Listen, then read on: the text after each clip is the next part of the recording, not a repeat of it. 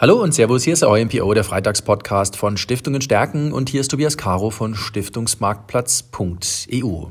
Ja, die heutige Folge Freitagspodcast ist Teil 2 unseres Podcastes mit Frank Wieser, dem Geschäftsführer Finanzen des Haus des Stiftens. Er ist neu in charge, wenn man so will, seit zwei Monaten im Amt. Wir haben im Teil 1 darüber gesprochen, wie es so war, diesen Seitenwechsel zu vollziehen von der Bankenwelt in die Stiftungslandschaft. Und in Teil 2 wollen wir ein bisschen über Krisenmanagement in Stiftungen sprechen. Wir haben vor zwei Jahren den Corona-Crash gehabt. Wir hatten äh, jetzt die Corona, die, die Ukraine-Krise. Ähm, das ist für Stiftungen, wenn man plötzlich damit konfrontiert ist, glaube ich, schwierig, es zu handeln. Insbesondere, wenn man dann auf irgendwelche Börsencharts schaut, die einfach nur von links oben nach rechts unten gehen, wenn es also crasht oder knallt oder rumpelt oder wie auch immer. Und abends äh, Markus Gürne in der äh, Börse vor acht kurz erklärt, was heute wieder passiert ist und was alles wieder Schlechtes zusammengekommen ist. Ich glaube, man muss dort einfach so ein bisschen so einen, so einen Masterplan in der Tasche haben, in der Schublade haben und genau darüber wollen wir sprechen. Was passiert denn, wenn so eine Krise ist, Frank Wieser? Ähm, was ist so das Erste, was man machen muss? Sie haben ja auch gesagt, Sie haben so ein paar wirklich konkrete Maßnahmen. Was ist so ein kleiner Maßnahmenkatalog, wenn wir mal bei Punkt 1 anfangen? Was sollen Stiftungsverantwortliche machen? Ich würde mal damit beginnen, dass wir vor der Krise sind und wir haben eine, eine ganz normale Welt. Da würde ich zumindest als Stiftung mit den ganzen Gremien mal erarbeiten, A, was habe ich für Anlagerichtlinien ja, in der Aktienquote und B, können wir einen Verlust von XYZ aushalten. Salopp gesagt, eine Krise macht 20, 30 Prozent, gehen die Märkte nach unten und du hast eine Anlagequote von bis 30 Prozent Aktien, dann heißt das 30 Prozent auf 30 hast 9 Prozent Verlust. Und das muss man auch mal aussprechen. Ne? Eine Stiftung, die 100.000 äh, Euro Anlagevermögen hat, 9 Prozent sind 9.000 Euro, das muss man einmal im Gremium auch einfach sagen, halten wir das aus? Mhm. Ja? Und, und, und. Das beginnt sozusagen vorher. Äh, ganz große Stiftungen, denen würde ich auch raten, mal eine Simulation der ganzen Vermögen zusammenzumachen. Also mhm. äh, das äh, hängt dann schon, das eine hängt mit dem anderen zusammen, Gold geht hoch, Dollar geht hoch, Aktien gehen runter. Das müssen keine 9 Prozent sein. Das können am Ende auch nur 4, 5 sein oder 15 oder 20 Prozent. Das geschieht vorher. Und dann muss man sich als zweites überlegen, wenn so ein Crash kommt, wie gehen wir damit um und vor allem, wer ist verantwortlich? Aber das ist ja auch eine ganz wichtige Frage, die es vorher zu klären gilt. Also wer macht was, wenn genau. es denn rumpelt? Ne? Genau, also du musst dann sagen, also wir halten die, ich sag mal, 9% aus oder auch nicht, wer macht was? Mhm. Und das geht schon bei einer ganz simplen Sache los. Wer quatscht jetzt mit? Entschuldigung, dass ich das so deutlich sage. Ähm, ist es sozusagen der Stiftungsvorstand, sind es Berater, gibt es eine WhatsApp-Gruppe? Sag immer den Leuten, habt ihr eigentlich alle Handynummern, dass ihr euch sofort zusammensetzen könnt, in der nächsten Stunde entscheiden könnt, ja? Und äh, ich, also WhatsApp-Gruppen sind mir bislang nicht so bekannt, ja. Und wer entscheidet? Weil dann zu diskutieren und dann kommt noch jeder mit einer guten Idee und ich habe gehört und mein Nachbar ist äh, Vorstand bei der sowieso Sparkasse, das bringt dich überhaupt nicht weiter. Es entscheidet einer, ja. Der muss aber auch dann sozusagen enthaftet werden vom Gremium für seine Entscheidung. Das muss vorher geschehen, mhm. dass man sagt, der entscheidet, der darf das dann auch und wir tragen es mit. Ob die Entscheidung perfekt ist oder nicht, weißt du nicht, ja? Aber nicht zu handeln und zu diskutieren ist mhm. auf jeden Fall die schlechtere Alternative. Das heißt, wenn ich es vorher regel, dann habe ich auch einen Beschluss gefasst, den habe ich dokumentiert, dann ist das für den Fall der Fälle praktisch die Handlungsgrundlage für die Stiftungsgremien. Genau, man könnte zum Beispiel reinschreiben in irgendein Protokoll im Falle eines Börsencrashs, der ich sage jetzt mal 20 Prozent im Index ausmacht, das muss auch definiert äh, werden, entscheidet äh, Vorstand A, B oder C ähm, und äh, darf entweder verkaufen oder die Aktienquote anheben oder, oder, oder. Das würde ich vorher regeln, ja. Und würde noch sagen, die anderen haben sozusagen eine Art Informationsrecht, aber kein Mitbestimmungsrecht. So würde ich das machen. Mhm. Und das würde ich festhalten einmal dann auch, ja. zur Enthaftung, mhm. ja. Muss ich dann so einen Beschluss äh, regelmäßig aktualisieren? Also natürlich, wenn sich die Personen ändern, aber ansonsten ist das ja was, was in die Schublade kann, oder? So als wie ein guter Vertrag eigentlich. Das kann die Schublade und ich würde sagen, einmal im Jahr guckst du drauf und sagst, das gilt noch. Ja, äh, und äh, Achtung, WhatsApp-Gruppe, guckst, ob du noch alle, alle äh, aktuellen Handynummern hast. Ja, ja. Ja, das sind natürlich, das sind natürlich Praxistipps. Äh, ich glaube, daran ist tatsächlich an der einen oder anderen Stelle eine WhatsApp-Gruppe gescheitert, weil man gesagt, du, ich habe noch von dir eine alte Handynummer. Deine neue habe ich noch gar nicht. Oder andere nutzen gar kein WhatsApp. Aber ähm, äh, und was hinzukommt, ist vielleicht an so einem Krisentag sich auch von seiner Bank, Sparkasse beraten zu lassen. Dass man mhm. einfach sagt, derjenige entscheidet, Das Gremium hört nochmal einem externen Berater zu, aber dann wird entschieden und dann wird auch umgesetzt. Mhm. Bloß keine ellenlange Diskussion. Mhm. Das heißt, wenn es dann passiert ist, wenn dann so ein, so ein Crashtag ähm, da ist, wie geht's dann weiter? Ich habe also geregelt, wer, wer verantwortlich ist. Der kann auch entscheiden. Der hat also mit, mit der Bank mal Rücksprache gehalten, okay, wo sollen wir uns von trennen? Was könnte was sein, was für uns weiterhin gefährlich ist? Also in Fonds würde jetzt, wurden mit Sicherheit alle russischen Aktien verkauft. Gibt ein, zwei, die haben ihre russischen Papiere behalten, aber alle anderen haben sie verkauft. Ja, wir haben gar keine russischen Papiere ja, gehabt. Also, aber als Beispiel, wir mussten das und haben das sofort überprüft. Wir haben das selbst überprüft, wir haben das von allen Fondsmanagern überprüfen lassen. Und wir haben es auch auf unsere Homepage gestellt. Da, da gehört dann im Nachhinein auch eine gute Kommunikation dazu, mhm. dass man dann wirklich sagt, also wir haben aus den, den Gründen an dem, dem Tag so und so gehandelt. Mhm. Ja, nochmal Thema Haftung, aber es hat auch was mit Hygiene zu tun, dass du zwei Jahre später noch nachvollziehen kannst, was war. Mhm. Im, ich sag mal, wenn man jetzt in fünf Jahren auf Corona guckt, dann war das möglicherweise gar nicht so gefährlich, wie man dachte und viele Ängste waren übertrieben. Ja, mhm. und dann hat man vielleicht nicht ganz das Feeling dafür, warum so entschieden worden ist. Mhm. Das heißt, es hat jetzt geknallt, ich habe entschieden, wie geht's dann weiter? Was sind so die nächsten ähm, Schritte? Ich, man ist dann im Hier und Jetzt in der Situation, aber es geht ja weiter. Und wir sehen es ja auch jetzt, ähm, wir haben im Februar, März schwierige Tage an der Börse gehabt, aber es ging ja auch weiter. Und es haben sich auch manche Dinge schon wieder nicht ins Positive gedreht, aber doch deutlich entspannt.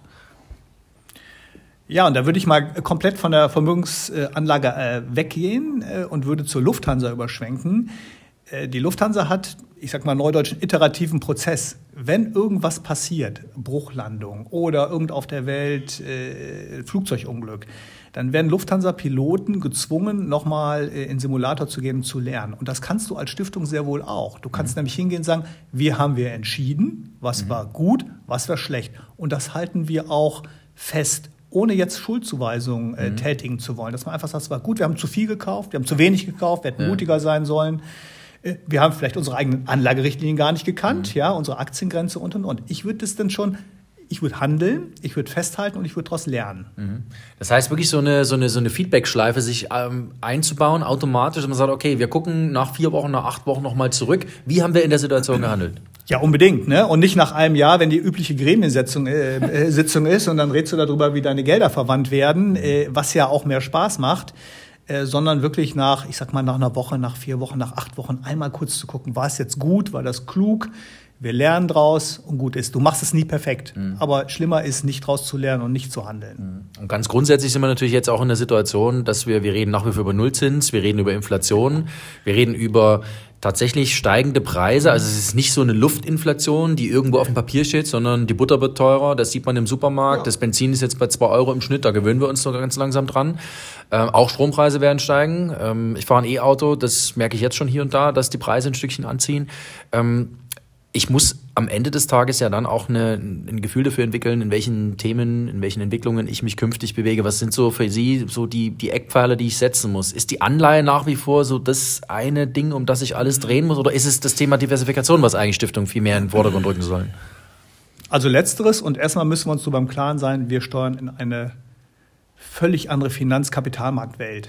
Ja, also mit höheren, hohen Inflationsraten, 4, 5 Prozent, Historisch gesehen waren das immer übrigens schlechte Zeiten für die Anlage. Die, mhm. die ähm, Aktienmärkte sind seitwärts gelaufen. Statistisch geht es seitwärts. Ja. Mhm. Ähm, die Zinsen sind niedrig. Also das ist ein, ein Umfeld, wo du gar nichts mehr verdienen kannst. Ja. Ähm, weder auf der, auf der äh, Aktienseite, wenn die seitwärts laufen, noch auf der Anleiheseite. Und da muss man schon auch mal sich ein bisschen öffnen für, für andere Themen. Ja. Dass man entweder sagt, ich, Gold gibt auch keine Erträge, ja, mhm. aber dass man zumindest mal drauf guckt und sagt, wir sind wirklich maximalst diversifiziert. Übrigens auch in Währungen, in Ländern, in Branchen und und und. Dieses traditionelle, ich habe 30 Prozent Aktien, möglichst in Europa in Blue Chips und 70 Prozent Anleihen, das kann man für das, was vor uns liegt, komplett vergessen. Mhm. Das heißt, es ist wirklich im Zuge der letzten zwei Jahre ein Paradigmenwechsel, in dem wir uns, also wir, Paradigmenwechsel ist immer so ein großes Wort. Ja. ja. Ich finde immer, das ist so, aber wenn Sie mir das jetzt so sagen, wenn, wenn wir das jetzt so mal als Idee für die nächsten Jahre, wir reden jetzt nicht über ein paar Monate, sondern wir reden dann schon, dass das die Grundfesten für vielleicht 2030 und noch ein ganz kleines bisschen drüber hinaus sind. Dann ist das ja schon ein Paradigmenwechsel. Dann ist es ja wirklich so, dass man ähm, das Thema ordentlicher Ertrag nochmal neu denken muss und so weiter. Ne? Ja, wir hatten einen äh, Paradigmenwechsel mit diesen, mit diesen Nullzinsen. Da hat eine amerikanische Bank mal das Ganze äh, sag mal, geclaimed als the new normal, also die neue Normalität. Ja. Und ich glaube, wir stehen wieder an einem Paradigmenwechsel. Ähm, es geht seitwärts. Ähm, wir werden dauerhaft eine hohe Inflation haben, weil die Welt sich auch teilt. Dieses Thema Globalisierung, ich produziere billig im, im Land X äh, und äh, importiere das hier hin das ist per se, äh, mhm. du wirst Wirtschaftsblöcke haben, das macht es per se alles teurer. Mhm. Und ähm, du musst im Grunde genommen die Anlage von Stiftungsgeldern komplett neu denken. Mhm. Ja, also vielleicht sind sehr dividendenstarke Aktien ein Thema. Vielleicht sind es übrigens auch mal Fonds, die mehrfach im Jahr ausschütten. Stiftungsfonds mhm. könnten durchaus mehrmals im Jahr ausschütten, machen sie aber alle nicht, ja, ja aus Bequemlichkeitsgründen, ja ähm, was ist mit US-Dollar und und und. Also das muss schon äh, nochmal neu aufgesetzt werden in meinen, in meinen Augen. Das finde ich spannend. Ähm, wir haben auf äh, unserer Voranlageplattform, mhm. auf der Fondsfibel, haben wir auch einige Fonds, die tatsächlich monatlich ausschütten.